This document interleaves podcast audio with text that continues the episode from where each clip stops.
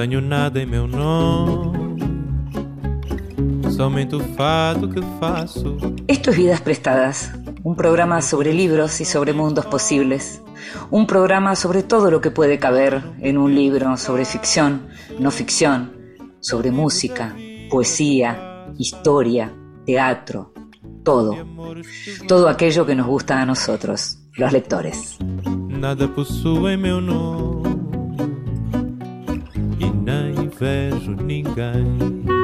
Y a nosotros, a los que nos gusta leer, nos gusta leer solos o elegir a quien tener cerca para que lea también solo, pero al lado nuestro. Y muchas veces nos gusta que nos lean en voz alta, sobre todo cuando se trata de grandes voces, como en este caso, que le pedimos a la actriz María Oneto que nos leyera. En voz alta. Cuentos breves, poesía Lecturas para compartir. Yo era una mujer quemada, llena de llagas por dentro y por fuera, y tu hijo era un poquito de agua de la que yo esperaba hijos, tierra, salud. Pero el otro era un río oscuro, lleno de ramas, que acercaba a mí el rumor de sus juncos y su cantar entre dientes y yo corría con tu hijo, que era como un niñito de agua fría, y el otro me mandaba cientos de pájaros que impedían el andar y que me dejaban escarcha sobre mis heridas de pobre mujer marchita, de muchacha acariciada por el fuego. Yo no quería, óyelo bien, yo no quería. Tu hijo era mi fin y yo no lo he engañado pero el brazo del otro me arrastró, me arrastró como un golpe de mar, como la cabezada de un mulo, y me hubiera arrastrado siempre, siempre, siempre, aunque hubiera sido vieja y todos los hijos de tu hijo me hubiesen agarrado de los cabellos. Bodas de sangre, escena final, Federico García Lorca. Escuchábamos una de esas maravillas que se dan cada tanto en este programa, porque la escuchábamos a María Oneto leyendo la escena final de Bodas de Sangre de Federico García Lorca. María forma parte del elenco de la nueva versión de la obra de Lorca que se estrenó en el Teatro San Martín con la dirección de Vivi Tellas, escenografía de Guillermo Cuitca y vestuario de Pablo Ramírez. Las funciones son de miércoles a domingos a las 20. Vidas prestadas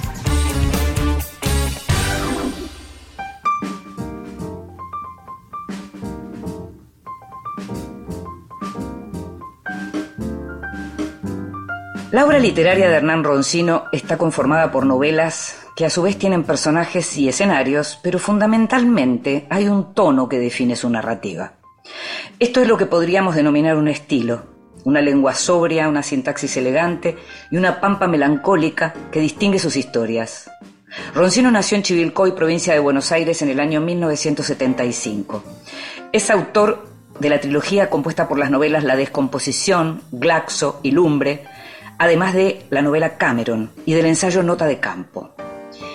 En 2020 fue distinguido con el premio Ana Segers que se entrega en Berlín todos los años y que es destinado a un autor latinoamericano. En el año 2021 recibió el Premio Municipal de Literatura de la Ciudad de Buenos Aires. Sus libros fueron traducidos a ocho idiomas. La nueva novela de Roncino se llama Una música y fue publicada por Eterna Cadencia. El protagonista es Juan Sebastián Lebonté, un músico profesional que se dedica a la música más allá del gusto o la vocación. Se trata de un destino que fue señalado por su padre, un melómano furioso y obsesivo, y a la vez una persona que siempre vio en el dinero el valor absoluto y más allá de todo. La novela comienza con el protagonista y narrador en una de sus giras europeas, cuando le llega la noticia de la muerte de su padre. A su regreso sabrá que el hombre que había conseguido consolidar una cierta fortuna en los años 70 solo le dejó un campito en el conurbano bonaerense cerca de la estación de Paso del Rey.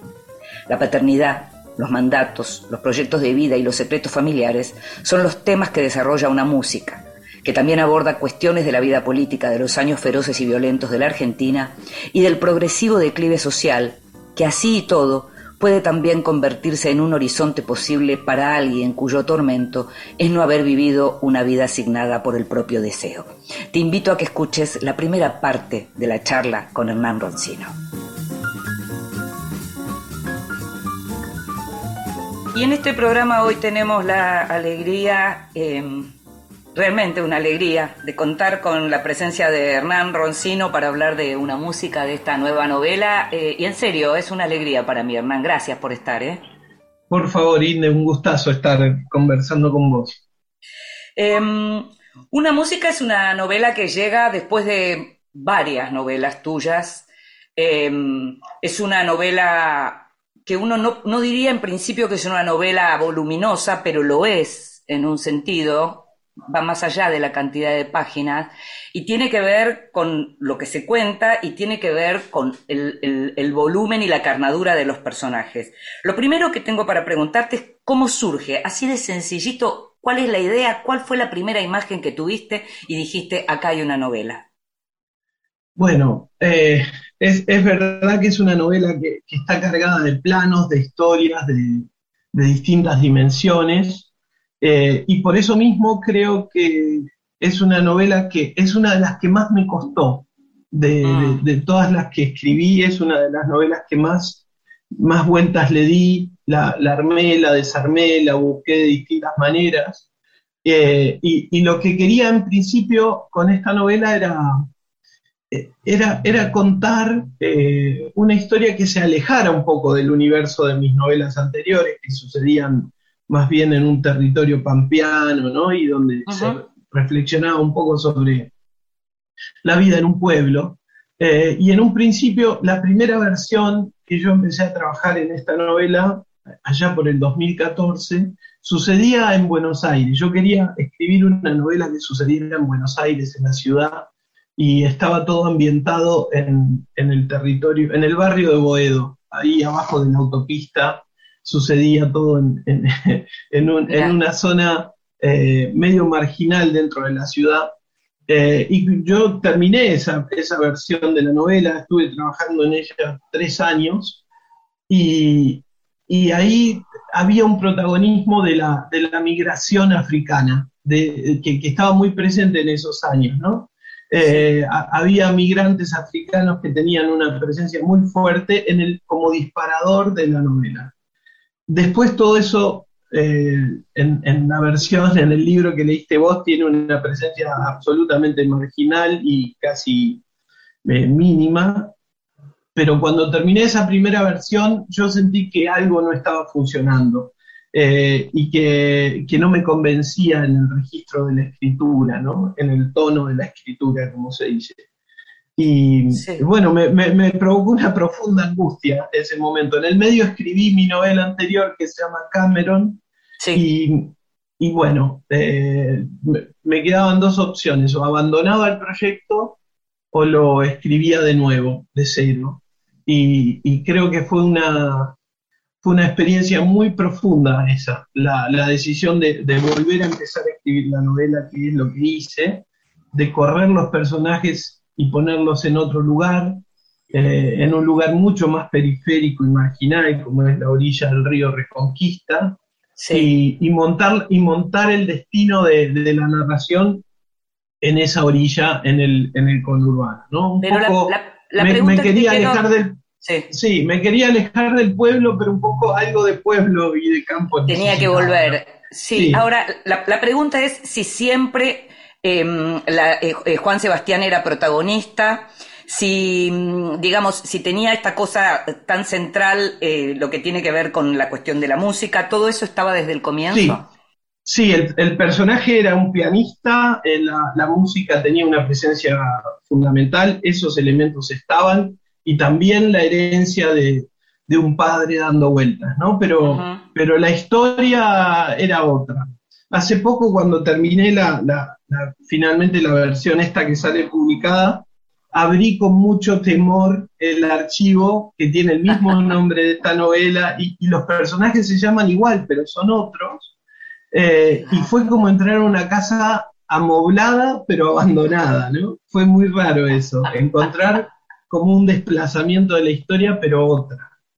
Eh, me, y entonces, me impresiona, eh, ¿eh? Me impresiona lo que contás, porque además que se llamara igual, que fuera igual y que lo que hiciste fue en realidad como un cambio de escenario y el cambio de escenario le trae un cambio de tono por completo.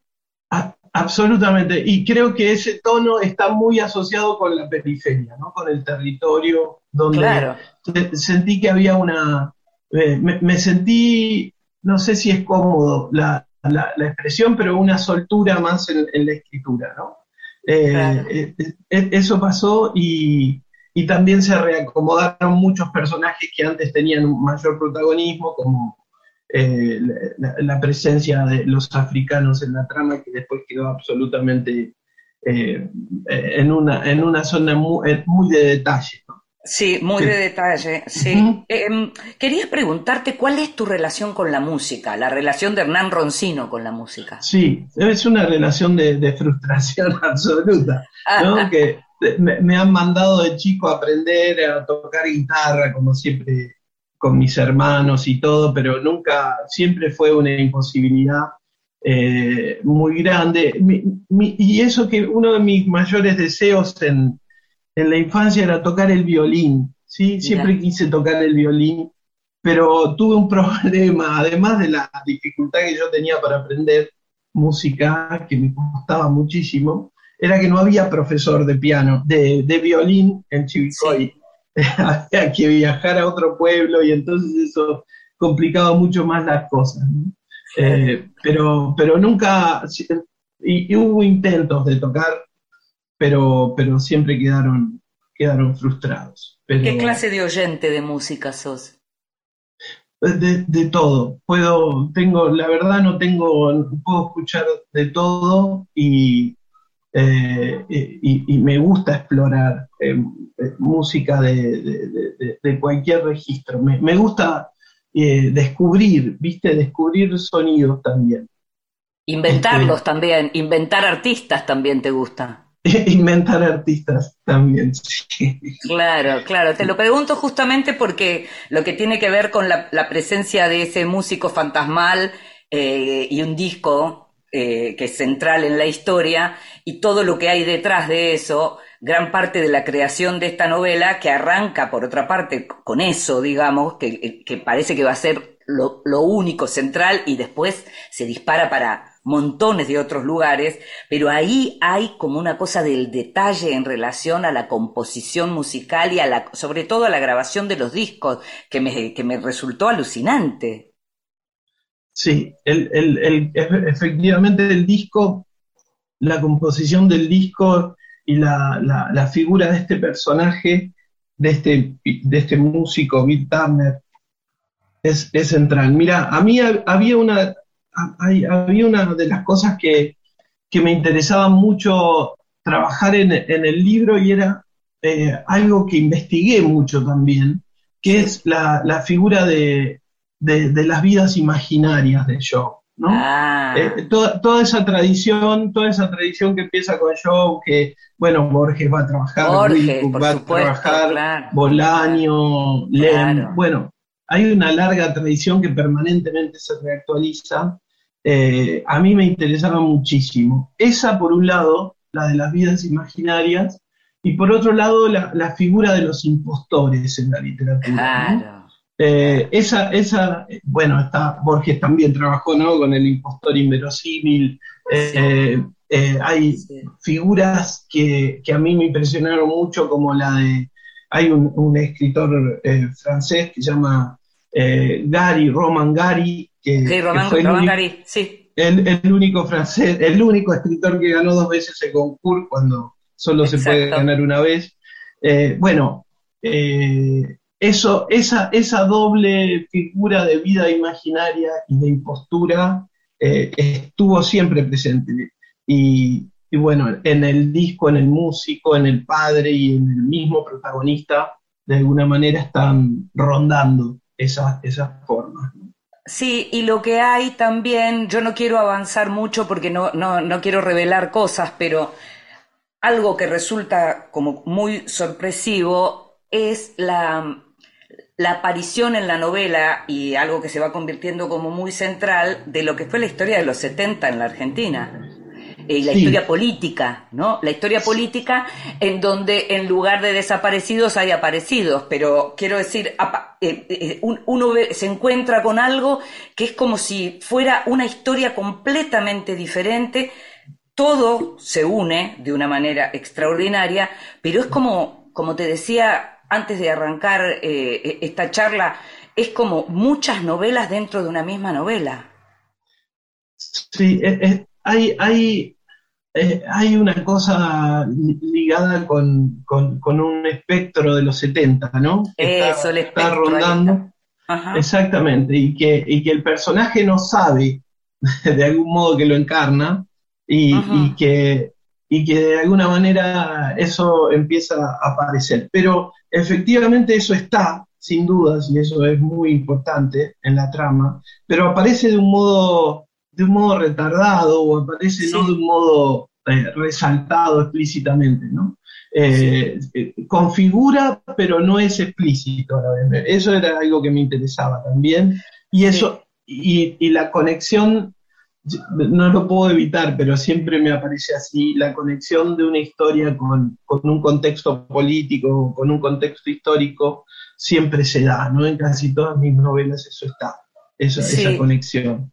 Sí, sí, ahora es interesante también porque esto, esto te mencionabas recién cómo cambiaste el escenario y cambió el tono y se reconfiguró el elenco de, figuras, digamos, y la novela está dividida en tres partes. ¿Eso era algo que también pensabas cuando arrancaste o eso es algo que también llegó con este cambio? No, llegó con el cambio y y, hay una cosa que me ayudó mucho para pensar la estructura en estas tres partes, y era eh, ir a, contrapelo de alguna manera del mandato del padre, que, donde la figura del progreso es muy importante, la idea de esta que, que, se resalta incluso en la contratapa del libro de, la escalera, ¿no? de progresar hacia arriba como hay que verdaderamente progresar.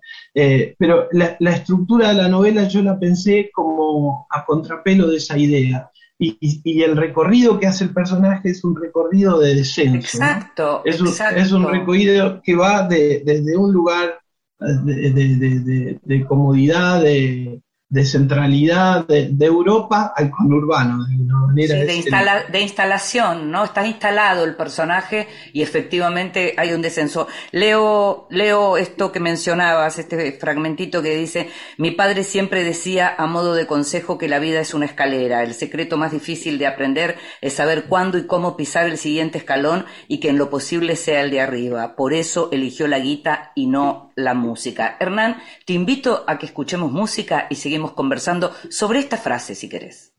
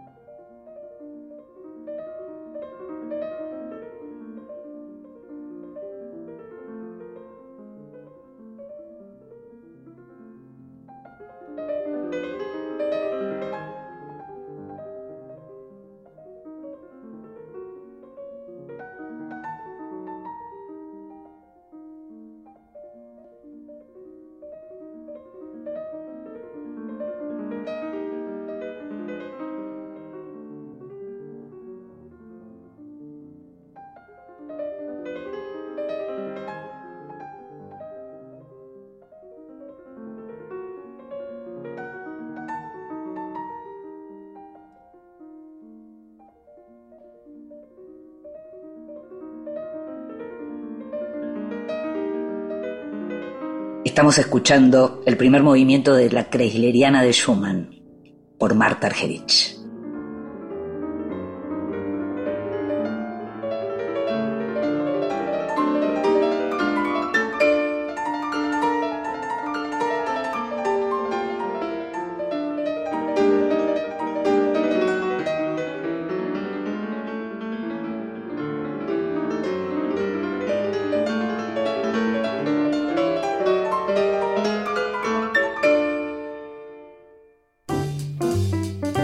Bienvenidos. Libros recién salidos del horno que prometen grandes momentos.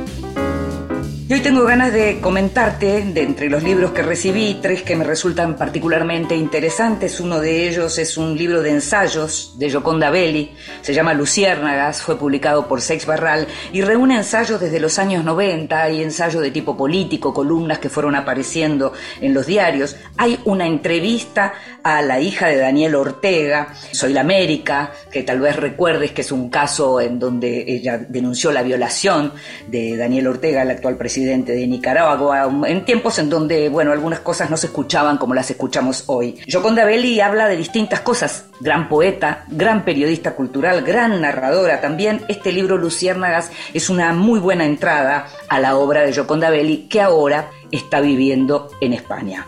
Otro libro que me interesa mucho es el de Ernesto Pico, publicado por Futurock, Crónicas del litio, Sudamérica en disputa por el futuro de la energía global, Vos sabés que Ernesto es un periodista que nació en Santiago del Estero, es también investigador, eh, publicó un libro del que hablamos acá que se llama Soñar con las Islas, que es un libro muy, muy singular y muy interesante sobre las Malvinas.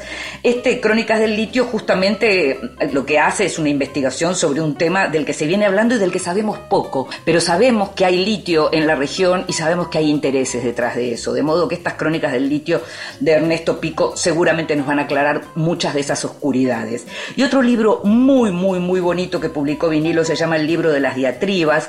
Son distintos textos de grandes autores, de autores que suelen tratar los temas a través de sus columnas, periodistas culturales, y que son como los enojos con determinados temas. Hay grandes firmas, está Mariano Tenconi Blanco, está Tamara Tenenbaum, está Dolores Gil, está Rafael Spregelburg, Juan Becerra, Virginia Cosín. Tiene una particularidad la diatriba contra la muerte la escribió Ángeles Salvador, una gran escritora argentina que escribió ese texto cuando ya estaba enferma y cuando faltaba poco justamente para morir, porque Ángeles eh, lamentablemente falleció este año hace unos meses y dejó este texto que era su enojo, su diatriba contra la muerte. El libro se llama El libro de las diatribas y realmente vale la pena. Estás escuchando Vidas Prestadas con Inde Pomeráñez.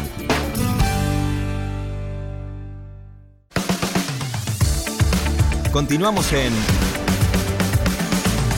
Vidas Prestadas. Y seguimos en Vidas Prestadas, este programa sobre libros y sobre mundos posibles. Y de mundos posibles estamos hablando con Nan Roncino a propósito de su nueva y hermosa novela, Una música, publicada por Eterna Cadencia. Leíamos recién esta frase, esta idea de la escalera, esta idea que también marca la estructura de la novela, porque estábamos hablando de un descenso, de un descenso en realidad en relación a un modelo posible de vida, ¿no? Exactamente, eso, es un recorrido invertido a, la idea del ascenso y del progreso como marca la, figura de la escalera. Exactamente, no es un descenso eh, en, el sentido de, dejar de, progresar, sino es un, es un recorrido que elige para encontrar un, destino propio, digamos, ¿no? Y en ese sentido hay, hay una tensión que a mí me interesaba, eh, que era la, la, tensión entre, que habría que ver si son opuestos, eh, es un poco un pensamiento muy benjaminiano igual este, la tensión entre el progreso y la ruina, ¿no? Esa, esa ah. tensión me parece que también me ayudó a pensar el movimiento del personaje, ir hacia, hacia una comunidad eh, que, había fantaseado el, padre como posible y que por distintos motivos esa, esa comunidad quedó, quedó, quedó así como un fleco, quedó como un, resto, ¿no? Eh, Eso te iba a decir, la palabra me parecía que era resto, sí, exacto. como un resto, exactamente, como un resto, exactamente. Y, la novela creo que termina ahí donde en el momento previo a, poder pensar a ese resto como una nueva posibilidad, ¿no? Eh, mm. Mm. ahí, tal, ahí tal vez pueda, pueda estar eso que decías vos de otra posible novela. Sí, claro, es una posibilidad, pero al mismo tiempo mientras escuchaba y pensaba en los restos, pensaba en los restos del padre, en los restos de la vida del padre, en los restos de lo acumulado por el padre, pensaba en esa figura y pensaba todas las formas posibles de paternidad que se leen en esta novela porque no aparece solo la figura del padre de Juan Sebastián, a quien no se lo llama Juan Sebastián más que, digamos, o sea, un par de veces o una claro, El, nombre, el nombre es, eh, a lo largo de la novela, eh, digamos, de, eh, va, perdiéndose también el nombre, pero aparecen como distintas formas de la paternidad, incluso en relaciones amorosas aparece la paternidad. ¿No? Y eso me impresiona porque hay personajes femeninos en donde también aparece la idea de la paternidad, tanto eh, mm, eh, en Julia como en Eva, eh, la idea, digamos, de la marca del padre y los restos del padre. Es muy impresionante si uno lo piensa así. Sí, es, verdad. Hay, incluso hay un modelo, un, modelo de, figura patriarcal y, de, figura muy, muy, muy muy fuerte como es la de este personaje Mamocho que Exacto. Se, se cuenta toda una leyenda de, es un mito. De, lo gigante que era, pero ahora está en una situación postrada y, y también es, es, un resto de, esa leyenda, eh, en donde la, la, que destaca como, como administrando y tomando el control del lugar es, es una mujer, ¿no? Las mujeres ahí aparecen como figuras fuertes también, hay un par de mujeres, eh, incluso oh, la, anterior compañera de Mamocho era una figura que lideraba la resistencia del lugar. Sí, diría que es la más fuerte justamente por, eh, el destino que tuvo, pero al mismo tiempo pienso en, las mujer, en la mujer que aparece, la figura de la mujer en la primera parte de la novela, eh, digamos, el modelo más burgués, por llamarlo de algún modo, que es completamente contrario a estas mujeres con las que nos encontramos ya en, esta, en esta zona a la vera del río. Es verdad, sí. Es, como un lugar más de acompañamiento, ¿no? En la mujer eh, esperando al hombre, ¿no? Sí, y, sí y, hay, y hay una figura muy importante que es la figura que le da la música, pero es la figura que tampoco vamos a revelar mucho, pero que es una figura que es mucho más central que la profesora de piano. Es verdad, no la había nombrado, pero es verdad. Totalmente. Eh, Anita, eh, y que también es muy, muy importante. ¿Por qué, los, ¿Por qué la idea de los apellidos franceses? ¿Por qué el francés? No, sé, no sé. Tal vez porque, tal vez porque empecé a fantasear esta novela Mirá, no, no sé si tiene que ver con eso, pero, pero empecé sí a, los primeros bocetos de aquellas primeras versiones. yo estaba haciendo una residencia en, la casa de Marguerite de en el medio del campo, en el norte de Francia. ¿Qué te parece? Y, muchos de esos lugares que, que, aparecen mencionados, algunos de esos lugares, yo los estuve recorriendo en, esa experiencia En, el norte de Francia, cerca de Lille.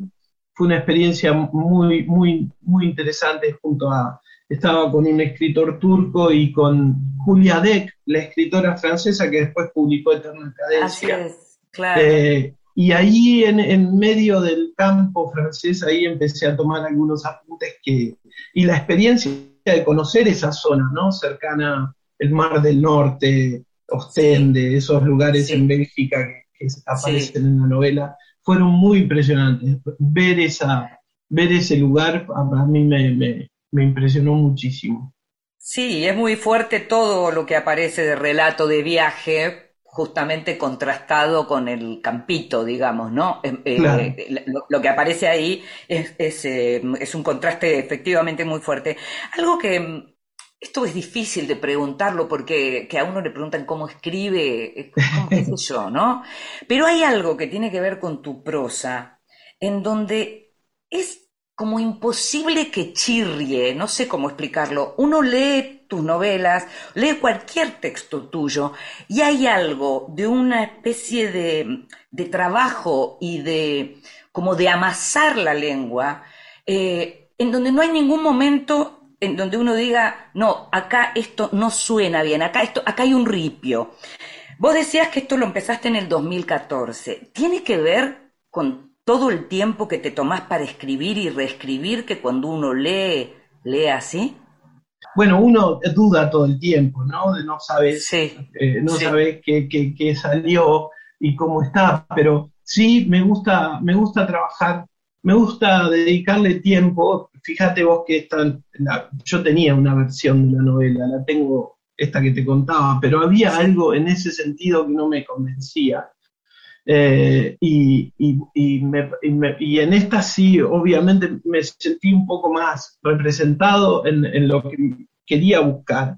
Eh, y, hay un trabajo. A mí me parece, ¿sabés qué? Siento que el proceso de escritura eh, por lo menos por cómo lo considero yo, necesita tiempo y trabajo. Me parece que no se puede escribir rápido.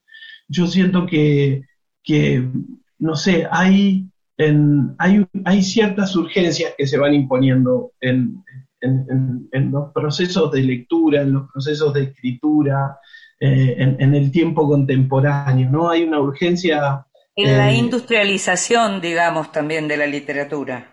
Exacto, y yo siento que hay una figura muy fuerte de que, no me parece que, no sé, me parece que hay una figura de, lector ansioso, ¿no? Que, va corriendo detrás de las novedades y, mm. que, que busca la, novedad permanentemente. Y, y, me impresiona, he dado cursos últimamente eh, en distintos lugares y me impresiona eso, la desconexión con cierta eh, tradición, ¿no? O con cierta lectura de, algunos clásicos. Si se eso, no, eso no voy a revelar nada, lo que aparece de clásico en tu novela. lo dejamos para el lector. aparece ahí referido de distintas maneras, pero, pero eh, si un clásico se lee es porque se puso de moda, siento, ¿no? Últimamente. Entonces ahí, eso también eh, forma parte de cierta condición de producción, me parece, hoy en día. Yo coincido, y, ¿eh? Y sostener un, durante ocho años un proyecto de escritura puede, e, e, es, complejo, digamos, en estas condiciones, porque uno también a veces quiere publicarla y sacársela de encima. Pero me parece que hay que encontrar ese equilibrio entre, entre que el texto, bueno, responda a lo que uno quiere hacer y no responda a una urgencia. A, una urgencia o una demanda que es de afuera. Sí, yo celebro esto que estás diciendo, los, realmente lo celebro. Celebro también a los editores que son capaces de esperar, eh, porque también está hablando de otra clase de editor.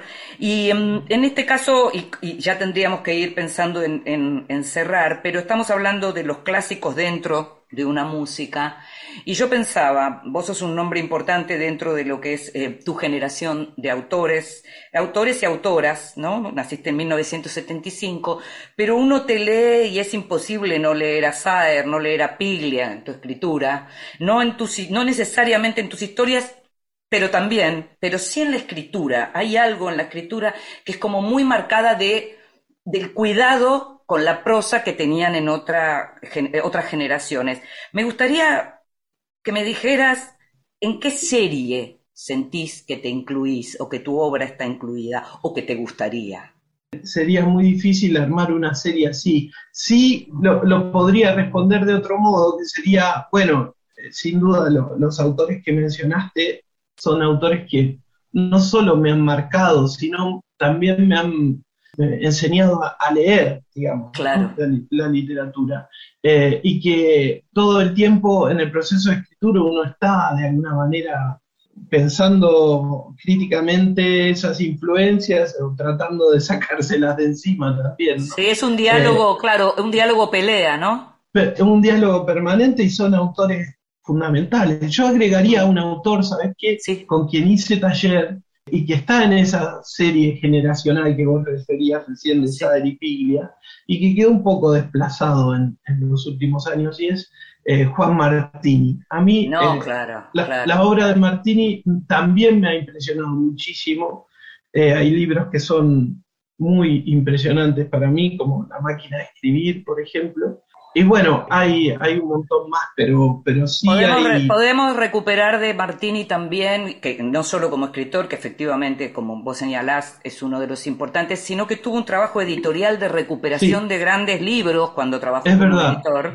Y entonces su nombre en general ocupa esos dos espacios. Vos hablábamos de Saer y Piglia, que enseñaron a leer porque al mismo tiempo hacían metaliteratura. O sea, teníamos unos escritores en ese sentido de una, con una mirada mucho más amplia que la de la máquina de escribir propia, ¿no? Exacto, totalmente, sí.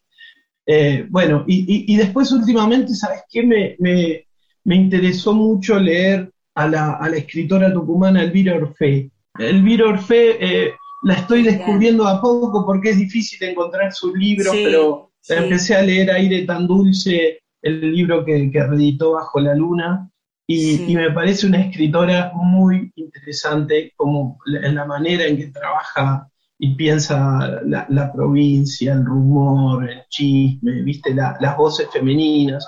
Hay una cosa muy cercana en, esa novela en especial con, con, lo que hace Puig de algún modo, ¿no? Con la recuperación de voces, de puntos de vista. De la oralidad, claro, claro. Sí, absolutamente. Esa, eh, esa obra me, me parece que, bueno, la estuve leyendo últimamente eh, muy interesado. Y otro autor que sí está, me parece muy en línea con, una música, eh, y es Enrique Wernicke, ¿no? El, autor de La Ribera, del Agua. Wernicke, eh, sí. Wernicke, sí.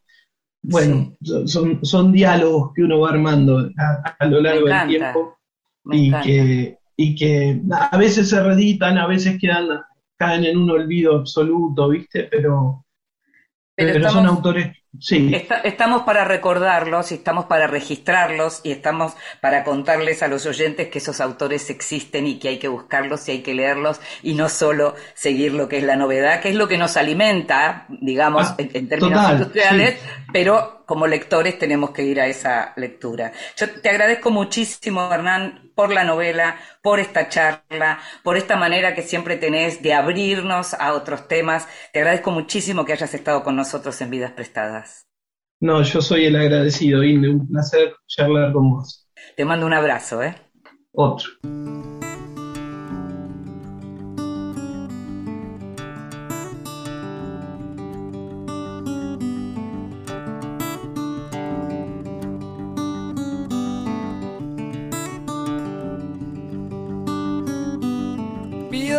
Las noches no se quiebren en tu luz y que las ventanas sean grandes para el sol. Cuando los almendros no se pasen de estación, buscaré más flores para darte mi canción de amor.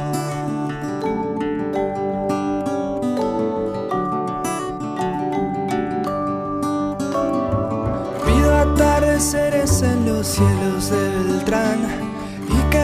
mañanas siempre sean para hablar cuando los jardines no se pasen de estación, buscaré más flores para darte mi canción de amor.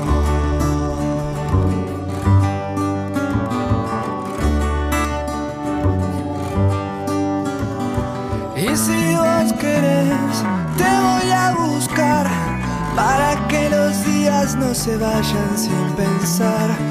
Si vos querés, te paso a buscar y dejamos los caminos libres de humedad.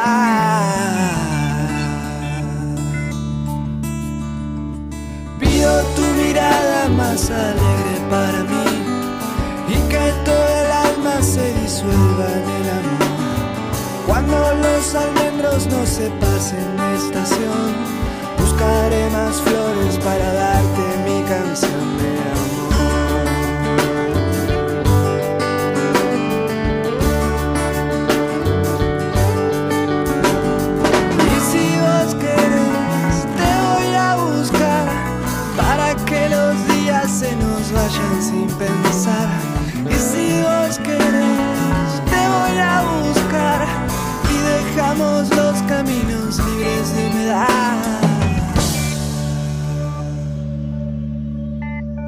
Este es Lisandro Aristimuño, Canción de Amor.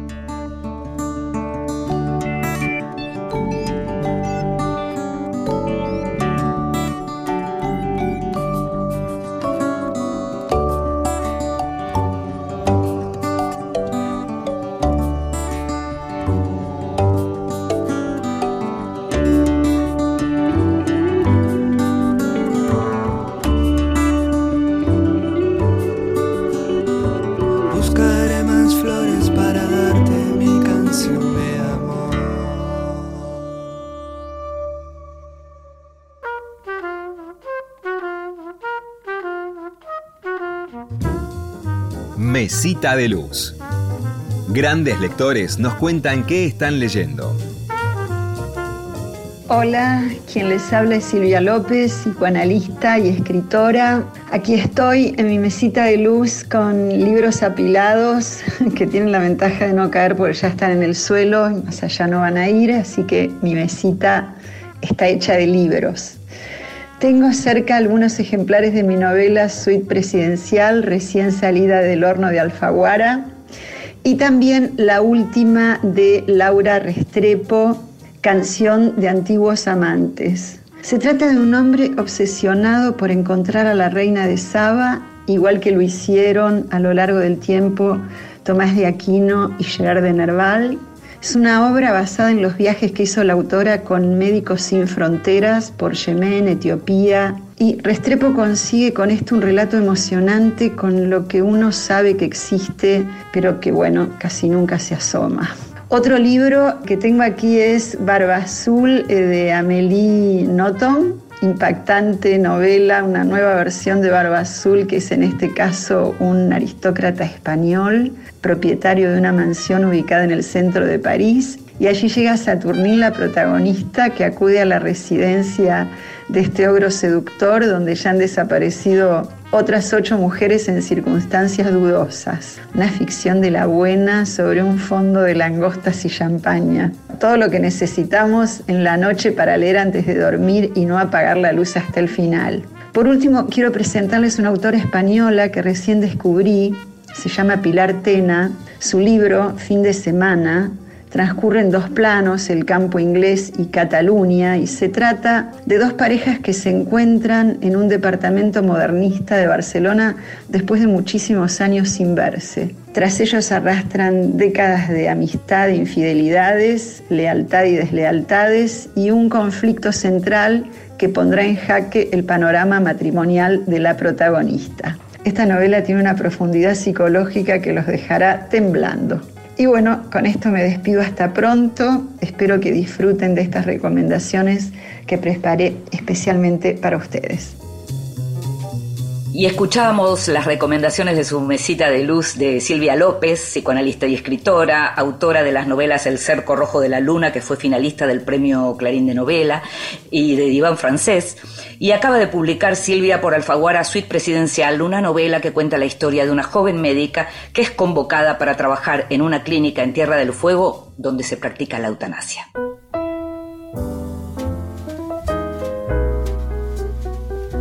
Libros que sí. Títulos nuevos y no tan nuevos que son imperdibles. Para recomendar en libros que sí, una novela de Julia Arnfield traducida por Virginia Higa. Julia es inglesa, es una joven escritora de la que se viene hablando y muy bien. Y esta es una novela particular, escrita como a dos voces. Son dos voces de dos mujeres que conforman una pareja, Miri y Lea. Son muchachas jóvenes eh, que, como te digo, conforman una pareja, están enamoradas, están casadas. Y pasa algo de pronto que cambia completamente el clima en el hogar porque Lea, que es bióloga, que es bióloga marina, está en una expedición, en un submarino, tenía, esa expedición tenía que durar solo tres semanas, pero finalmente termina durando varios meses. La intriga de la novela tiene que ver con eso y tiene que ver con el modo en que Lea vuelve de esa expedición y de esa experiencia vital, porque ya la vida entre ellas no es la misma. Hay un tono muy particular en esta novela que tiene mucho que ver con las profundidades del océano. Esas profundidades del océano son trasladadas al tono y al modo en que Anfield cuenta Nuestras esposas bajo el mar, esta novela publicada por Sigilo que es muy particular y que, como te digo, tiene un modo en la escritura y en la forma en que presenta estas dos voces que es realmente muy atractiva, la recomiendo mucho. Sabes que soy fan de Eduardo Halfon, desde que comenzó este programa lo entrevistamos un par de veces, recomiendo sus libros siempre y en este caso acaba de publicarse Un hijo cualquiera, un libro otra vez de relatos breves, eh, algo que él suele eh, hacer, a veces aparecen novelitas breves, pero en este caso se trata de pequeños relatos en donde lo que hay es también, eh, como en la novela de Roncino, el tema de la paternidad, desde los padres, desde los hijos, desde los nietos también, lo que tiene que ver con el linaje paterno. En este caso es un libro que además em, cuenta con una garantía, ya sabemos lo que es la, la prosa de Halfon, el modo en que se acerca a los temas, y en estos textos también él habla del modo en que él llegó a la escritura y cómo llegó a partir de la lectura, cómo él, que hasta los treinta y pico no había sido lector, de pronto se convierte en un lector compulsivo y esa lectura es la que lo lleva a convertirse en el escritor que es hoy. Eduardo Halfon, como tal vez recuerdes, nació en el año 71, 1971 en Guatemala, en este momento está viviendo en Berlín y Un hijo cualquiera fue publicado por Libros del Asteroide.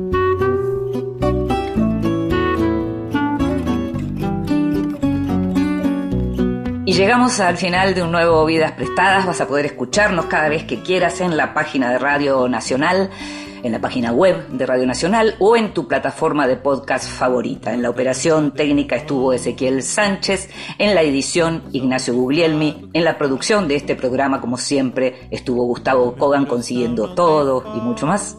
Mi nombre es Inde Pomeraniec. Nos estamos escuchando. Chao. Vivo da vida que passa, de amores que vão e vêm.